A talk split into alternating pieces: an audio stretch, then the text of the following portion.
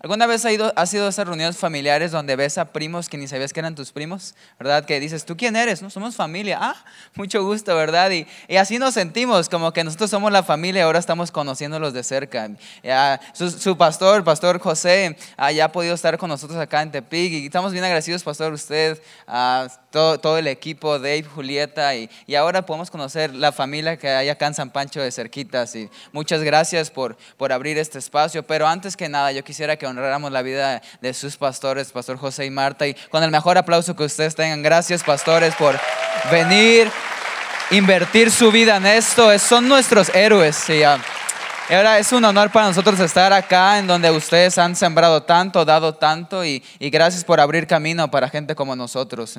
Lo, lo decimos con, con, con toda la gratitud posible. Entonces, ah, muchas gracias a ustedes también. Y está bien si comenzamos. Ah, yo sé, ¿verdad, pastores, ya 23 años y todo. Es por eso que voy a predicar de la Biblia, porque si te hablo de mi experiencia no tengo mucho que contar, pero de la Biblia todos podemos aprender algo. ¿Está bien? Entonces, si puedes cerrar tus ojos donde estás, Señor, gracias por lo que tú vas a hacer durante esta mañana. Yo oro, Dios, que abras nuestro corazón, nuestra mente y que podamos ir de este lugar animados, retados, inspirados por lo que tú vas a hacer. Gracias por tu fidelidad en el nombre de Cristo Jesús. Amén y amén. Estoy, estoy feliz porque, uh, ves, cuando preparo este tipo de mensajes, casi siempre salen como que mensajes de, de, versos en la Biblia como que me causan conflicto. ¿Alguien tiene esas historias que tú lo lees y dices, Dios, no entiendo por qué haces lo que haces aquí, ¿verdad? Y, y a veces, si podemos ser sinceros, yo sé que hay veces donde llegamos a la iglesia y, ¿verdad? Todo bien, pero si podemos ser vulnerables esta mañana,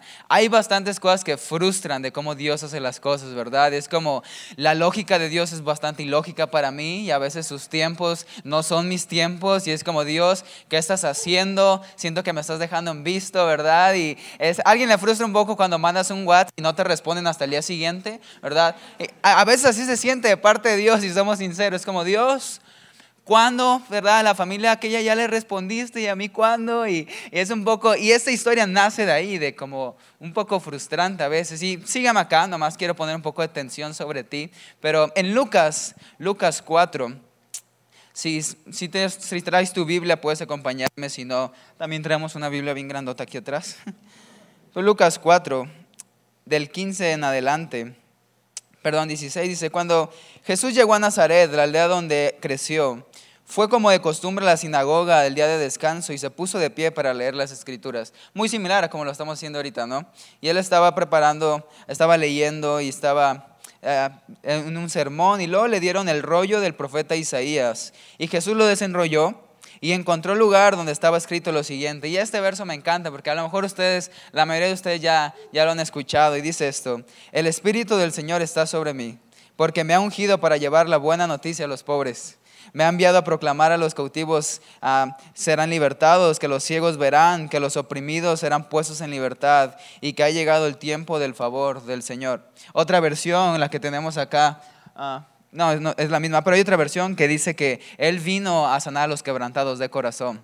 Y ves, si podemos ser sinceros, ¿no? Hay, hay tantas cosas que muchas veces nos han roto el corazón. Y, uh, y no, no, no es necesariamente como que una sola cosa es la que rompe corazones. Hay sin fin de cosas. ¿Ves? Hay tantas realidades en un solo cuarto en donde dices, a mí un día sucedió esto o pasó lo otro. ¿Ves? A lo mejor ah, fue la pérdida de un familiar, a lo mejor fue la pérdida de un sueño, un anhelo que tenías, o, o, a lo mejor no fue que perdiste algo, sino que alguien te lo robó.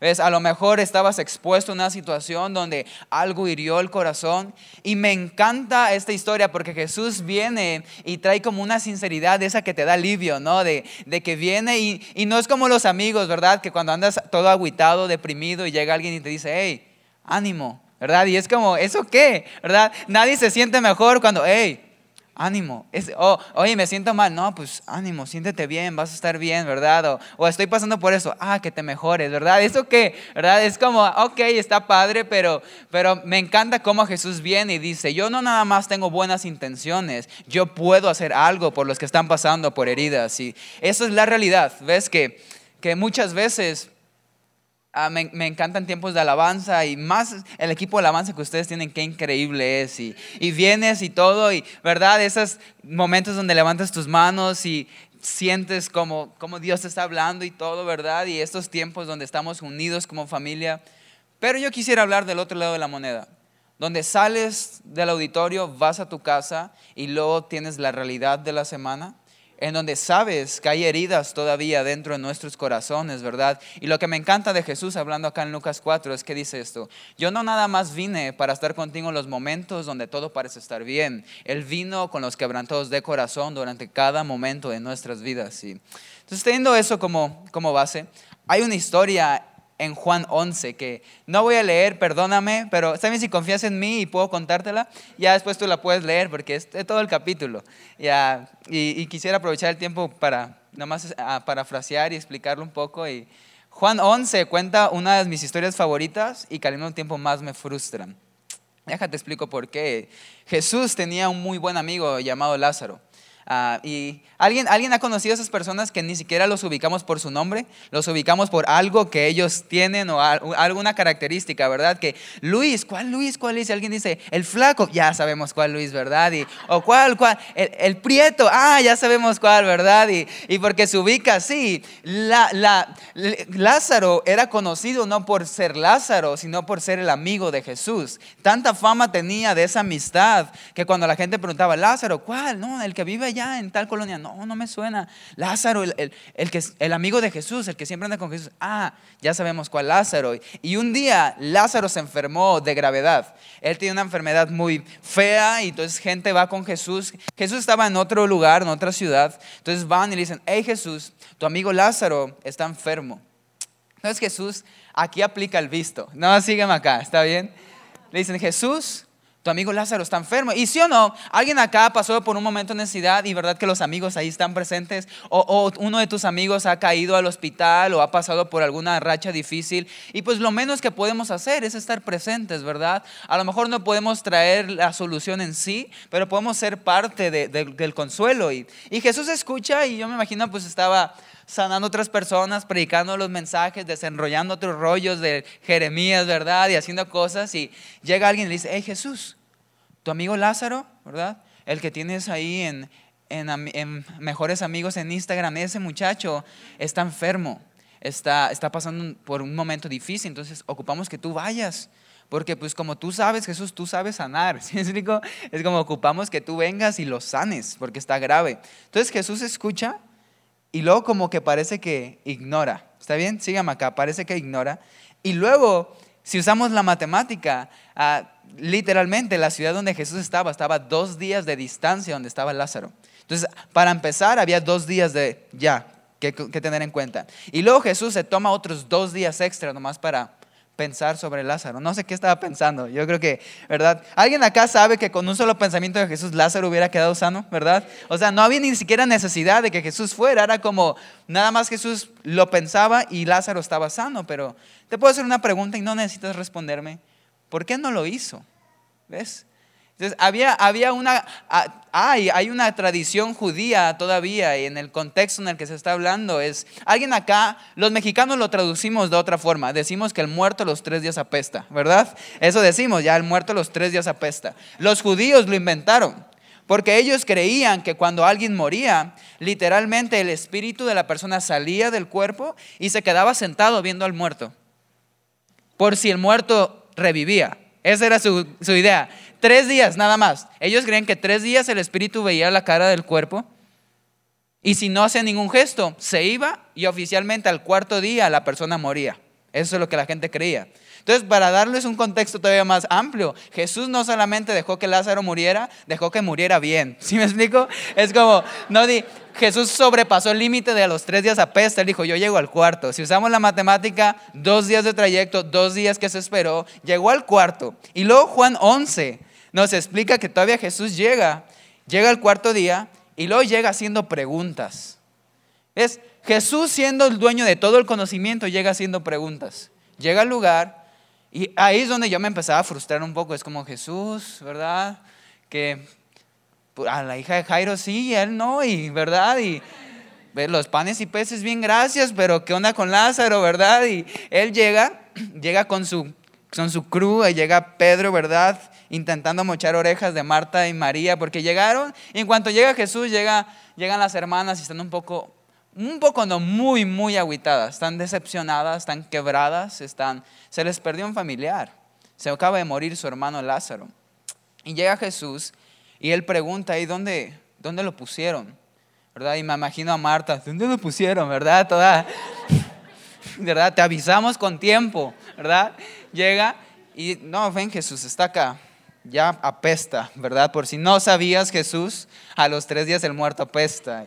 Lo traen, entonces Jesús va y acá viene el verso más cortito de toda la Biblia. Ese verso que yo me aprendía para la escuelita dominical, porque era un niño muy flojo, ¿verdad? En las efemérides yo era el niño que empezaba con 24 y te ibas, porque no importaba la efeméride y yo me aprendía este verso para, nada más era más fácil que me pusieran mi estrellita y es Jesús lloró. Fácil, ¿no? Dos palabras. Entonces yo iba y hacía mi presentación y Juan 11, 36, Jesús lloró. Y la razón de que Jesús lloró es que se murió su amigo, el cual él pudo haber evitado que se muriera. Ahora, ¿te puedo hacer una pregunta? Igual no necesitas responder. Si se te pierden ahorita, o sea, para hacerlo todavía más real en el contexto de iglesia, si pasa, dimos nuestras ofrendas ahorita, ¿verdad? Entonces tú traes ahí un billete de 200, ¿verdad? Ya ni sé qué le pusieron al nuevo billete, ¿verdad? Que ballenas en 3D y no sé qué, pero traes ahí un billete de 200 y luego pasa, es momento de dar, ¿verdad? Y yo sé, hay que ser sincero, yo sé que en la iglesia, ¿verdad? Venimos con máscaras de vez en cuando, pero de vez en cuando, pues, te pesa el codo, ¿no? Y traes ahí el billete, dices, no, pues, ¿y si lo doy o no lo doy, verdad? Y, ay, no, pues, pues ni modo, ¿verdad? Pero si tú supieras que saliendo de aquí de la reunión, en esta avenida, en esta calle de acá, te vas a encontrar uno de 500, ¿te pesaría dar uno de 200? No, es como lo que sea, ¿verdad? Toma, al final me voy a encontrar otro de 500. ¿Por qué? Porque hay una ganancia más grande de la inversión o la pérdida, ¿verdad? Porque yo no lo veo como pérdida, es simplemente obediencia y generosidad, pero solo quería ponerlo en el contexto, ¿verdad? Porque pues aquí no pasa, estoy hablando a la gente de Tepic, allá sí son bien codos, ¿verdad? estoy bromeando, ya me están odiando. Y entonces, ¿por qué? Porque hay una bendición todavía más grande después de un momento donde se rinde algo. Ahora, ¿por qué Jesús lloró por Lázaro cuando hubo una pérdida si versículos después él sabía que lo iba a resucitar? Entonces yo lo leo y digo, Jesús, llegas tarde, llegas haciendo preguntas y luego con lágrimas de cocodrilo. ¿Verdad? Pero luego agarré la onda. ¿Ves? Dije, Lucas 4 dice que él vino a sanar a los quebrantados de corazón. No dijo que vino a llegar tarde. No dijo que vino a hacer preguntas innecesarias. No dijo que vino a fingir llanto con los que lloran. Entonces, esta es la verdad. Hace, hace ya casi seis años enterramos a mi papá. Él murió después de tres paros cardíacos repentinos. Y ya, pues como el 90% de las familias mexicanas, la mitad católica y la mitad cristiana, ¿verdad? Y entonces ahí estaban haciendo bolas, pues quién dirigía el, el velorio y todo. Es un proceso bastante difícil, triste. Y, y estábamos en el velorio, recuerdo, el primer día. Y pues alguien acá ha estado en uno, me imagino, y hay todo tipo de gente, ¿verdad? Como me imagino cuando Jesús estaba, había todo tipo de gente. Ahí están los que solamente vienen por café y galletas, hay otros que vienen porque son familia cercana, hay otros que son amigos de los familiares, hay gente, hay esas vecinas que nada más salen y tienen frío siempre, ¿las has visto? ¿Verdad? Que salen con frío a ver qué pasa en la colonia y pues se acercan, ¿verdad? Y hay galletas, ¿verdad? Y siempre hay gente así. Entonces, así era, me imagino con Jesús también, es como, ay, panes y peces, ¿verdad? Oye, ¿y de qué se trata esto? No, nada, ¿verdad? Y, mi playera y mi cachucha, ¿verdad? y, y, y estábamos, me acuerdo, no me juzgues, ya perdoné a esta persona, ¿está bien? Estábamos en el, en el velorio y subió una persona que se encargó de como de dirigir esto y a quién sabe quién era. Entonces yo lo veo agarrar, el, había la, como un pues, tipo púlpito, no sé, dónde el, donde él habla a los familiares y a la gente presente. Y luego no sé por qué, pero sacó este versículo que no puedo imaginarme otro más fuera de contexto para un momento como esto. Y te puedes reír ahorita, yo ya lo perdoné, ¿está bien? Creo. Y, entonces él lee este verso que está en Proverbios que dice, que dice, más vale perro vivo que león muerto. Entonces yo estoy así como... Volteo con mi papá en cuerpo presente le digo, perdóname, no manches, pero no sabía que esto iba a pasar, ¿verdad? Y ahora ya lo perdoné, ya después de tanto tiempo. De hecho, ayer, porque dije, voy a predicar hoy. Nah. Y, y yo lo vi y dije, no, ¿qué quiso hacer? ¿Verdad? Y luego entendí, pues él quería causar una buena impresión con los vivos. ¿verdad? Era su intención, era decir, hey, ustedes que todavía tienen esperanza, échenle ganas, ¿verdad? Porque ya después, quién sabe. Eso yo me imagino que quiso decir. Y ahora, teniendo esto en mente, imagínate el cuadro con Lázaro. Si Jesús hubiera llegado a ese lugar con música, porque de todas formas lo va a resucitar, Lázaro con una de esas bocinas, ¿verdad? Con música de los ochentas, el nuevo álbum de Kanye West, ¿verdad? Aquí en la bocina, llegando y, y llega Marta, María, ay Señor, si hubiera siéntate, ahorita lo voy a levantar, no estés llorando, ya sécate, ¿verdad? No seas dramática. ¿Te imaginas qué tan mal se hubiera visto? Es como, cálmate, ahorita van a ver lo impresionante que lo voy a resucitar. No llegué tarde, simplemente la gente elegante llega tarde y ahorita vamos a ver cómo, ¿verdad? Esa sería otra predicación, ¿verdad? Y dice, entonces cálmate, cálmate, ahorita lo voy a resucitar, no estés llorando, no hagas drama, ¿ves? Pero sin embargo me encanta el corazón de Jesús porque Él no vino a causar buenas impresiones, Él vino a ser empático con las necesidades de las personas. Y Juan 11 termina diciendo esto, la gente judía, los familiares de Lázaro supieron y ve, deja para que veas que no te he dicho mentiras, ¿está bien? No va a estar en la pantalla porque no se los pasé. Ya. Pero ve, Juan 11 dice esto.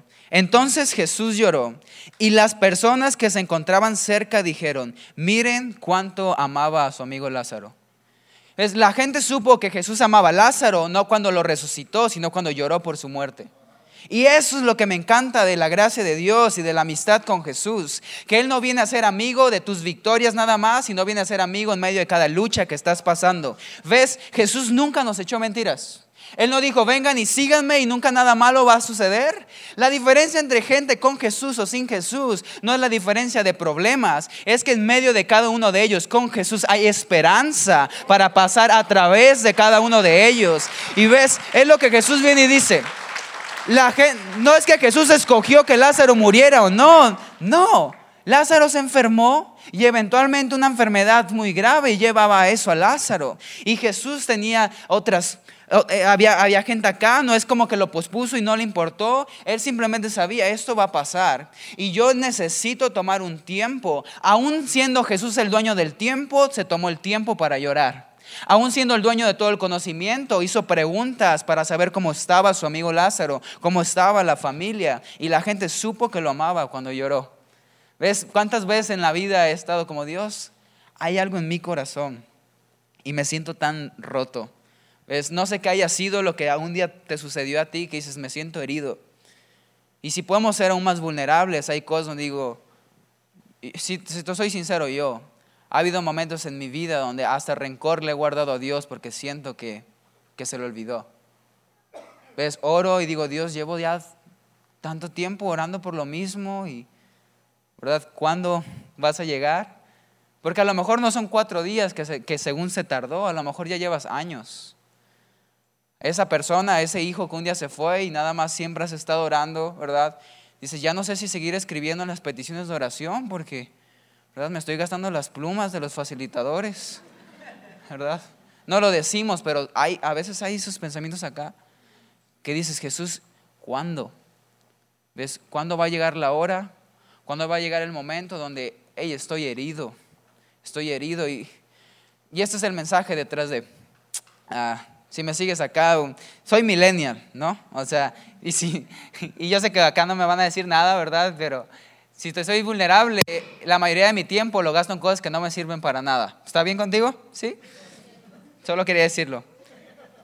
Termino de esas veces que dices, hoy me voy a dormir a las 9 de la noche, terminas a las 3 de la mañana viendo videos de Badaboom y de cómo le, le dinero a gente por revisar su celular y dices, ¿cómo terminé viendo esto, verdad? Y ah, terminas viendo videos de cosas que no sirven para nada, ¿verdad? Como las 10 casas de los narcotraficantes más famosos, y ahí estás, ¿verdad? Y voy, no, mira su baño, ¿verdad? Y, y, cosas que no sirven para nada, pero en medio de tantas cosas que, que veo, leo y que nomás información que no sirve, ¿verdad? Encuentras de esa que, información que cura.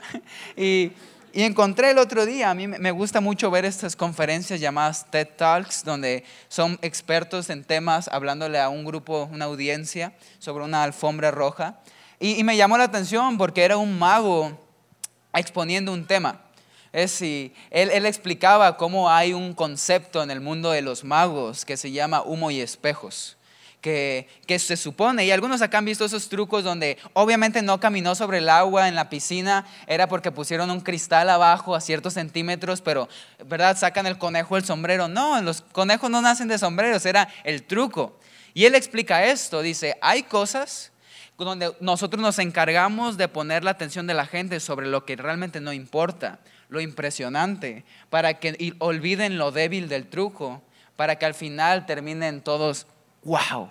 ¿Me explico? Eso se llama humo y espejos. Tratar de poner su atención en lo que no importa. Acá hacen cosas, ¿verdad? Y sale alguien acá y avienta confeti, mientras el mago está haciendo lo que, lo débil, ¿verdad? Está con la zanahoria trayendo el conejito para meterlo y si tú lo vieras dices, ugh, ¿verdad? Qué horrible mago. Pero como tú pusiste atención en lo impresionante, entonces quedas todo sorprendido. Entonces él explica esto y me encantó porque es muchas veces hay áreas tan débiles en nuestras vidas por heridas que han sucedido en el pasado, donde la tentación va a ser tratar de cubrirlo con humo y espejos, para que otros solo vean lo impresionante de nuestras vidas y tratar de esconder lo vergonzoso que nos sucedió, porque pues no hay de otra. Pero Jesús viene y explica eso, es que no se trata de eso, es tratar de exponer lo que a veces nos avergüenza, porque si hay alguien que puede sanarlo es Él. Y está diciendo, esas cosas que a lo mejor te avergüenzan, esa versión que a lo mejor te avergüenza de ti mismo es de la que Jesús se quiere enorgullecer todavía más. Es donde Él puede actuar y puede moldear y puede traer más favor, más gracia. Y, y eso es lo que explicaba el mago Brian. Él trabaja en un restaurante en Seattle, Washington, y, y su trabajo consiste en que él entretiene a los clientes en, los que, en lo que llega la degustación de los platillos. Es de esos restaurantes donde tengo que ahorrar 15 años para poder ir a cenar ahí. ¿Sí sabes de cuáles? Que ves en las películas que es una mesa redondita y mantel largo y hay como 15 tenedores, 27 cucharas y, y todavía pides tortillas, ¿verdad? Y es como... Y, y, estás ahí en ese lugar, obviamente es para ir en pareja y yo no entro así, ¿me explico? Tengo que ir súper presentable, traje. Y, entonces él hace estos trucos y recibe propinas y eso se mantiene. Entonces cuenta que un día estaba en la rutina en el trabajo y vio entrar a una pareja al lugar de la tercera edad, pero él notó algo diferente. Él vio que la mujer venía guiando al hombre hacia la mesa. Lo traía del brazo, le hace para atrás su silla, lo sienta, luego ella va y se sienta. Y él va hacia la mesa y se presenta y dice, buenas tardes, mi nombre es el mago Brian y hoy me gustaría hacerles algunos trucos en lo que llega a la degustación de platillos. Entonces la mujer voltea un poco molesta. Le dice, perdóname muchacho, pero mi esposo es ciego y no puede ver tus trucos de magia hoy. Entonces él se avergüenza, luego se va para atrás y luego tiene este pensamiento que me cambió. A mí personalmente cambió la forma en la que veo muchas cosas y dijo esto. ¿Qué clase de vida quiero tener yo? Que solo trato de impresionar a gente con mis trucos, pero al final del día no puedo conectar con todo tipo de personas. Entonces se regresa otra vez y lo dice, hey, quiero disculparme por lo que pasó, pero la próxima vez que vengan, les prometo que voy a tener un truco preparado para ambos.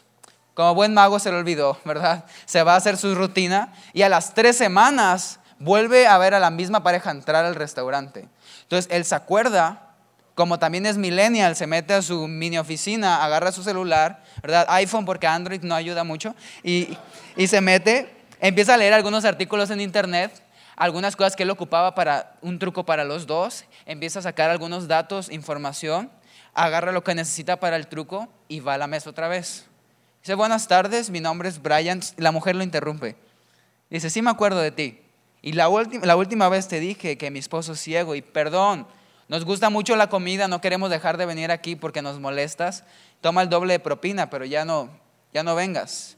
Entonces el mago dice, no, no, esta vez sí preparé algo para los dos. Entonces dice, ¿me permitiría sentarme enfrente de su esposo? Y a la mujer, pues mujeres, ¿verdad? Tú saben que con el silencio demuestran todo, ¿verdad? Entonces ella nada más callada, O porque hombres no, hombres pueden destrozar una habitación y en cinco minutos mejores amigos otra vez, ¿verdad? Pero las mujeres no, hasta la tumba, ¿verdad? Y súper educadas, ¿verdad? Cuando se enojan, con permiso. Buenas tardes, ¿verdad? Entonces la mujer, sí, toma tu asiento, ¿verdad? Propio. Entonces el, el mago se sienta, agarra las dos manos de este hombre y le da estas indicaciones. Ponme atención acá, porque sí importa. dice, esto es lo que vamos a hacer. Si yo saco una carta de este mazo de cartas que acabo de poner en la mesa y tú crees que el color es rojo, tú puedes decir que es rojo o agachar la cabeza una vez. Si tú crees que es negro, agacha la cabeza dos veces y si tienes la confianza, dime que es negro. Fácil, ¿no? Una vez rojo, dos veces negro. Entonces suelta las manos del ciego, agarra la primera carta del mazo, la pone sobre la mesa y le pregunta, ¿ese qué color es? Entonces el hombre ciego agacha la cabeza una vez y la carta sí era roja, ¿verdad? Entonces la mujer está como, 50 y 50 de probabilidad, no es tan difícil. Entonces saca la segunda carta y dice, ¿esa qué es? Entonces el hombre agacha la cabeza una vez y también era roja. Luego saca una tercera y el, y el ciego se anima y dice, ¿esa es roja también? Y también era roja, entonces la mujer está como. Saca otra y dice, esa es negra. Saca otra, roja, otra, roja, negra. Entonces la mujer ya estaba así como Jesús, ¿verdad? Y ya estaba sacada de onda, es como, ¿qué está pasando aquí? Y cada carta del mazo, de toda la baraja, el ciego la adivinó. Entonces ya estaba, la, ya estaba la, esposa feliz de querer irse con los nietos a intentar hacerlo, que no le iba a salir, ¿verdad? Como las recetas que vemos en Face, y, ¿verdad? Es de un pastel y termina siendo pozole. ¿Quién sabe cómo, verdad? Entonces el mago dice, pues no puedo dejarlos ir nada más así, quiero explicarles el detrás de, lo débil del truco, para que ellos vayan y lo puedan hacer con otras personas. Entonces, ¿está bien si yo te explico lo débil del truco? Él vio a la pareja entrar, se fue a su mini oficina, encontró un artículo en internet que por obvias razones la gente invidente seguía contacto. Pero él leyó algo que dice que, los, que si tú pones una de tus extremidades sobre una de sus extremidades, saben que les vas a dar indicaciones a continuación. Entonces, ¿te acuerdas que la mesa era con un mantel largo, verdad, chiquito? Él pidió sentarse enfrente del ciego para poder pisarle los pies sin que la esposa se diera cuenta. Después agarró sus manos para darle a entender que no se lo estaba pisando para que le duren, sino porque le iba a dar indicaciones. ¿Ves? Ya había otro lenguaje en la mesa. Entonces le dijo, si yo saco un color rojo y el mago le pisó los pies una vez y le apretó las manos una vez, le dijo, agacha la cabeza una vez o di que es rojo. Si tú crees que es negro, le pisó los pies dos veces, le apretó las manos dos veces, le dijo, agacha la cabeza dos veces o di que es negro. En otras palabras, le está diciendo, cuando sale la hora del truco, solamente es lo que sucede en la mesa. Entonces, lo único que el mago tenía que hacer era sacar la carta, ver el color, si era rojo, le pisaba los pies una vez y el ciego sentía la pisada y decía, rojo, y ya. ¿Verdad que no es tan impresionante? Pero es empático porque supo trabajar con la debilidad de un hombre. ¿Ves? Y eso es lo que se volvió la fuerza del truco. Entonces, esto es a lo que voy. ¿Ves? Me encanta cómo Jesús ha preparado una mesa para cada uno de nosotros. Es una mesa donde no tenemos que llegar a pelearnos por cuál es nuestra silla. Hay una silla con tu nombre preparado en la mesa que Jesús tiene. Es una mesa en donde Él viene y dice, hey, traigan a los que fueron heridos, traigan a los que un día fueron rechazados, traigan a los que un día alguien hirió, traigan a los que un día alguien traicionó, traigan a los que se sienten quebrados del corazón, que yo he venido a preparar una mesa para cada uno de ustedes. Y luego ya que llegas, lo que me encanta del lenguaje de la mesa de Dios es que Él no usa los éxitos ni las fortalezas, Él se comunica a través de nuestras debilidades para que otros puedan ver que Él sí puede comunicarse con gente como nosotros y si escucha eso, si Dios puede amarte a ti, puede amarme a mí, puede amar a un tercero y puede amar a todos. Y eso es lo que me encanta, ¿ves? Muchas veces nos preguntamos, ¿por qué me pasó lo que me pasó? ¿Por qué estoy herido acá? ¿Por qué se murió nuestro hermano Lázaro? ¿Por qué sufrimos tal pérdida? ¿Por qué perdí esto? ¿Por qué tuvo que pasar esto? Y esa es la verdad.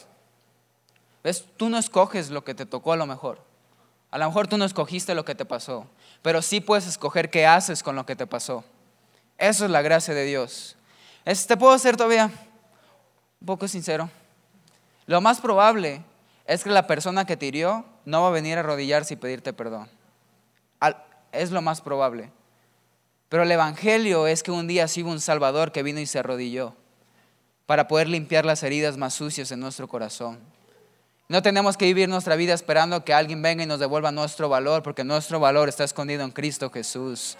¿Ves? Eso es la habilidad de perdonar. Saber que mi valor como persona no lo define quien me hiere, sino quien me limpia. Y podemos caminar por esta vida confiando, sabiendo, ¿verdad?, de que Jesús viene y restaura cada herida de nuestro corazón. Él viene y aún las pérdidas que llamamos pérdidas, Él las viene y las toma como ganancia y aportación a nuestra vida. Él es tan bueno que aún lo que parecía, lo que parecía que iba a destruir nuestro futuro, Él viene y lo pone sobre su cabeza y lo redime para nuestro beneficio. Aún los errores que intencionalmente has cometido, aún los errores que yo me he metido adrede, aún esas cosas intencionales y fracasos al parecer, Él los viene y los convierte, los pone sobre su cabeza para nuestro beneficio, porque todas las cosas ayudan para el bien de quien ama a Dios, ¿verdad? Y esa es la gracia de Jesús de que prepara una mesa en donde usa nuestras debilidades, de que puede usar a través de nuestras heridas para que nuestra sociedad pueda ver que Jesús ama a gente como los judíos vieron que Jesús amaba a Lázaro. ¿Ves por qué me pasó lo que me pasó? Para que otros puedan ver que Dios te ama demasiado. ¿Cómo sabemos que Jesús sana? A través de enfermedad. ¿Ves? Porque hay enfermedad con Jesús o sin Jesús, pero en Jesús hay esperanza a través de cada una de ellas. ¿Cómo sabemos que Jesús es nuestro proveedor? A través de necesidad. Con Jesús o sin Jesús hay necesidad, pero en Jesús hay esperanza en medio de cada una de esas necesidades, porque Él viene y no arregla el síntoma, Él trata con la raíz detrás de eso. No es que estamos necesitados de, Señor, provee dinero, pero no, Jesús no viene y dice y te da dinero para calmar, Él viene y trae paz detrás de eso. No viene, Jesús, por favor, un resultado bueno médico. No nada más Él se basa en el síntoma, Él viene y trae paz que no te lo da ningún resultado médico. Él viene y da paz que no trae nada más más que una relación personal con Él. Y eso es el mensaje, que Él vino a sanar y restaurar a los quebrantados de corazón. ¿Ves? ¿Y sabes cuál es? Y ahora la pregunta es, ¿cómo empiezo? ¿Cómo lo hago? ¿Verdad? Como todos aquí queremos, yo, yo quisiera mejorar esas emociones o esas cosas que me sucedieron. Entonces, está bien si vamos a ir terminando. Si me podría ayudar Dave un poquito para... Y te traes al Espíritu Santo para... Para ir terminando. Pero qué, qué bueno es nuestro Dios, ¿no? ¿Ves? Me encanta. Tenemos un, un buen amigo, el pastor Taylor Barriger y él, dice esto que, y me encanta porque suena tan básico, pero tiene todo, todo, es el filtro de la vida. Y es esto, te lo quiero compartir. No es sorprendente ni nada, nomás es empático, ¿está bien? Dios es bueno y el diablo es malo. Fácil, ¿no? ¿Ves? Lo que sea que te haya pasado, recuerda esto, Dios es bueno y el diablo es malo. Es ninguna pérdida fue ocasionada por Dios. No fue así. Sin embargo, Él toma las pérdidas para convertirlas en ganancia. Es un Dios bueno. Es cómo lo hago. Señor, tengo una herida. ¿Cómo lo hago? ¿Cómo puedo empezar este viaje en donde hay sanidad, hay, hay restauración, hay algo? Necesito una mejor vida que esta. ¿Cómo le hago? No he podido sacar este rencor de hace años, no he podido lidiar con esto, no he podido sobresalir de esto, no he podido dormir en paz en ya varios meses. Es, yo no soy una persona muy fitness, como lo puedes ver, ¿verdad? Tengo cuerpo como de la baraja del mago, ¿verdad? Si doy vuelta desaparezco, y luego vuelvo a aparecer. Pero uno de nuestros pastores principales en, allá en ah, es aficionado de todo esto de ir a hacer triatlones, ejercicio y esa gente que corre y corre y nada, nada, y luego en bicicleta sabe cuántos kilómetros. Y hasta hay una competencia que le llaman el Ironman, porque son como 180 kilómetros en bici, luego sabe cuántos kilómetros corriendo, luego 40 kilómetros nadando. Y es como yo, a los 15 metros ya, me, ya no puedo, ¿verdad? No tengo condición. Y, y él, él, se dedica a esto y todas estas cosas. Y el otro día estaba, estábamos viendo una historia de una pareja que compite en este tipo de cosas. se llaman el, el Team Hoyt, el equipo Hoyt, que consiste en un padre y un hijo que compiten juntos. ves, estas competencias son individuales, tú compites solo, pero este equipo es muy reconocido porque compiten en pareja. Aquí podemos ver una foto, pero déjate explico cuál es el contexto. El, el papá Dick, el hijo Rick, cuando, cuando el papá, cuando este matrimonio se enteran de que, de que van a tener un bebé, todo parecía estar bien durante el embarazo, pero a ciertos meses el doctor les tiene que dar una noticia difícil. El cordón umbilical se terminó enrollando en el cuello del niño, causando un trauma cerebral, que el bebé iba a nacer parapléjico y el doctor solo le dio ciertos meses de esperanza de vida. Entonces fue una noticia dura para el papá, él cuenta esto, pero decidieron algo, decidieron darle una vida normal al niño y amarlo, ayudarlo, buscar todo el apoyo posible, seguir con los tratamientos necesarios para poder darle la vida que el niño merece. Entonces se dan cuenta que con la tecnología que había en ese entonces, con, con, los apoyos que tenían, el niño pudo desarrollarse mucho más tiempo de lo que el doctor decía, los análisis fueron mejorando cada vez. Sin embargo, él nunca pudo caminar ni comunicarse de una forma común. Entonces hubo una asociación que les donó un sistema que es una computadora, perdón que no tengo la foto de eso, pero al niño se le instalaron en su hombro derecho, en donde con, con movimientos él podía escribir ciertas letras y dar pequeños mensajes. Se comunicaba necesidades básicas o pequeñas palabras y él se comunicaba. Y un día, cuando él estaba estudiando, lo metieron en una escuela pública para darle una vida en un contexto normal y que él viera cómo es todo esto. Uno de sus compañeros sufrió un accidente grave en donde tuvieron que organizar un pequeño triatlón, esta competencia que te digo, para juntar fondos, recaudar fondos para la operación del compañero. Entonces, el niño, Rick, va y, y escribe enfrente de sus papás un pequeño mensaje. Que era, vamos, tú puedes. Y era un mensaje que le dedicaba a su compañerito. Entonces, el papá le, tocó el corazón esto y dijo, hey, si mi hijo apoya a su compañero, yo también lo voy a hacer. Entonces lo que el papá hizo fue buscar un herrero y luego mandó a hacer una bicicleta especial, como la pueden ver aquí, donde él cargaba a su hijo y lo ponía al frente y él pedaleaba los kilómetros que fueran necesarios. Luego mandó a hacer, si tenemos la otra de, él corriendo, una andadera especial en donde lo subía y él tenía que correr mientras empujaba al hijo. Y luego compró una balsa inflable que él tenía que inflar Luego con una soga la amarraba de la punta de la balsa y se la amarraba a la cintura para nadar los metros necesarios, los kilómetros necesarios en el agua. Y luego perdieron, obviamente. Es que estas competencias no se tratan de ganar, ¿verdad? Llegaron en último lugar, pero llegaron y juntaron fondos para la operación del compañero de Rick. Entonces después le entró este pensamiento al papá. Dijo, ¿y si hacemos esto más seguido? Para seguir ayudando a otros. Luego empezaron a competir por años, 30 años compitiendo.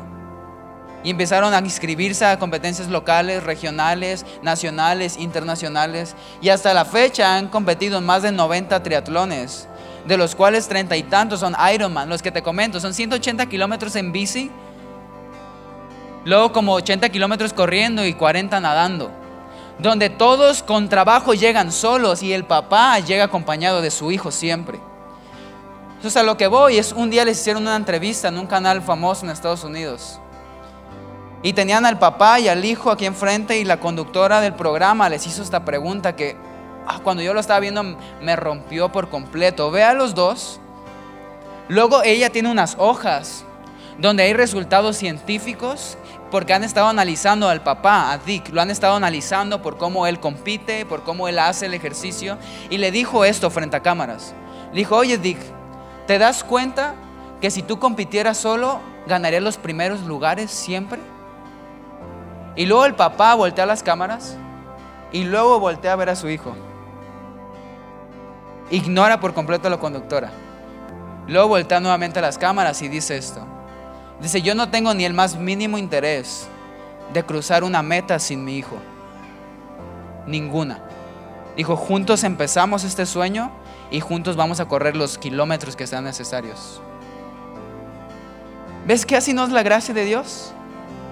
Que aunque heridas en el pasado nos frenan, que aunque cosas que sucedieron atrás nos paran, que aunque hay desánimo de vez en cuando, que en que creemos que hay complejos o etiquetas que aún se han puesto sobre nuestras vidas, hay veces que ni siquiera queremos seguir caminando hacia lo que Dios nos está llamando a hacer. Hay veces que parece ser demasiado bueno para hacer verdad los planes que Dios tiene para nosotros. Hay veces que parece ser tan limitante, pero esa es la gracia de Dios, ¿no? Que cuando yo no puedo ni avanzar, llega la gracia de Dios, nos carga y nos sube sobre lo que necesitamos. Y aunque yo no quiero correr, Él viene y nos empuja. Aunque de vez en cuando yo no tengo ganas y no quisiera, viene y nos trae. Porque así funciona, ¿ves? Aunque tú y yo no podemos encajonar a Dios a nuestras heridas, Él viene y se mete a la caja de nuestros corazones para sacarnos de ahí. Para que tú y yo podamos ver que la realidad es mucho mejor de lo que muchas veces podemos ver. Y que la gracia de Cristo Jesús siempre está disponible para cada uno de nosotros. De que no importa lo que haya pasado, lo que vaya a suceder, en lo que te hayas metido, lo que hayas hecho, lo que te hayan hecho. Jesús vino y dijo eso. Él ha venido a sanar y a restaurar a los quebrantados de corazón. ¿Ves? Aquí no se trata de quién es el más exitoso, de quién es el más digno, el más merecedor. La mesa que Jesús ofrece es una mesa para los marginados, para los que un día fueron rechazados, para los que un día sufrieron una decepción. Él viene y dice, vengan, porque mi carga es mucho más fácil de la que ustedes han llevado. Mi yugo es fácil de llevar. Vengan, que hay descanso en mí, hay paz en mí, hay consuelo en mí. Escucha esto, no nomás para ti, también para tu familia. No nomás para tu familia, para nuestra ciudad aquí en San Pancho. Tenemos que seguir confiando y me encantan iglesias como estas que son un epicentro en nuestra ciudad, de que la gracia de Cristo Jesús sigue disponible, sigue estando presente para cada uno de nosotros y al final del día, escucha esto. Dios no está interesado en cruzar ninguna meta sin ti. Ninguna. Porque vino por ti y no se va a ir sin ti. Ninguna herida en el pasado es capaz de limitar que sigan caminando juntos. Ningún complejo, ninguna idea, nada, ningún error es más grande que el deseo de Dios por cruzar metas junto contigo. Y esta tarde, si te puedes, esta mañana todavía, si te puedes poner de pie, yo quisiera, quisiéramos terminar orando porque me fascina esta idea. Ves de que ahora podemos compartir. Porque la simpatía sí impresiona, pero la empatía es la que realmente ayuda. Y quiero que sepas esta mañana que no eres la única persona pasando por algo. Yo soy el primero que, o hay cosas pasando. Y eso es un mensaje muy bueno de que si hay un lugar en necesidad, Jesús siempre va a estar ahí. Siempre va a estar ahí. Señor, pero ya han pasado más de cuatro días. Hey, Jesús siempre ha estado ahí. Siempre ha estado ahí, siempre va a estar ahí. Entonces estas mañanas, si hay alguien acá que dice, yo, hay heridas acá, hay cosas que no he podido a lo mejor como que avanzar, me siento que camino en círculos nada más, hay, hay, hay vergüenza por esto, me siento por culpa por lo otro. Escucha, ninguna voz de condenación o culpa viene de Dios. Pura voz de aprobación él está orgulloso de ti, Él está enamorado de ti. No hay nada que tú puedas hacer para que Él te ame más, Él te ama por completo, así como eres. Entonces, esta mañana, si hay alguien que necesita un poco más de la gracia de Cristo Jesús, si hay alguien que necesita libertad en algún área, te voy a pedir que levantes tus dos manos bien arriba. Yo quisiera orar por ustedes. Espíritu Santo, yo te pido esta mañana que tú traigas libertad a cada corazón. Tu palabra dice, cuando está tu espíritu hay libertad. Y oramos esta mañana que tú traigas libertad a nuestras familias, libertad, Dios, a vidas. Vamos, hay algún nombre en tu cabeza que puedas mencionar. Señor, yo te pido hoy alguna situación que tengas ahí, Señor, que tú traigas libertad, que tú traigas consuelo a cada corazón. Si hay heridas, Dios, si hay quebranto, si hay desánimo, trae fuerzas nuevas, Dios, trae ánimo fresco, Dios. Que cada día, así como son nuestros días, sean nuestras fuerzas. Así como tú prometiste, Dios, que podamos caminar una vida acompañados de tu mano, Dios, junto contigo. Gracias por tu bondad, gracias por por tu gracia. En el nombre de Cristo Jesús, confiamos, Dios, que tus tiempos son perfectos, que tu amor es completo, Dios, y que no hay nada que nos pueda separar de tu amor. Gracias por tu bondad. En el nombre de Cristo Jesús. Vamos, te voy a animar que le des un fuerte aplauso, Jesús, antes de cantar una canción. En lo que empezamos esta canción, yo quiero, quiero animarte a cantarlo con esta intención. Escucha esto. Nuestra alabanza no se define por lo que nos sucede a nuestro alrededor. Nuestra alabanza, al contrario, va a definir lo que va a haber. Tú y yo no alabamos para buscar aprobación, alabamos desde aprobación. Sabemos que tú ya eres amado, sabemos que tú ya estás. Entonces alabamos en gratitud, no porque Dios tiene problemas de memoria, sino porque nuestra alma necesita recordar que Dios sigue siendo bueno hasta el día de hoy.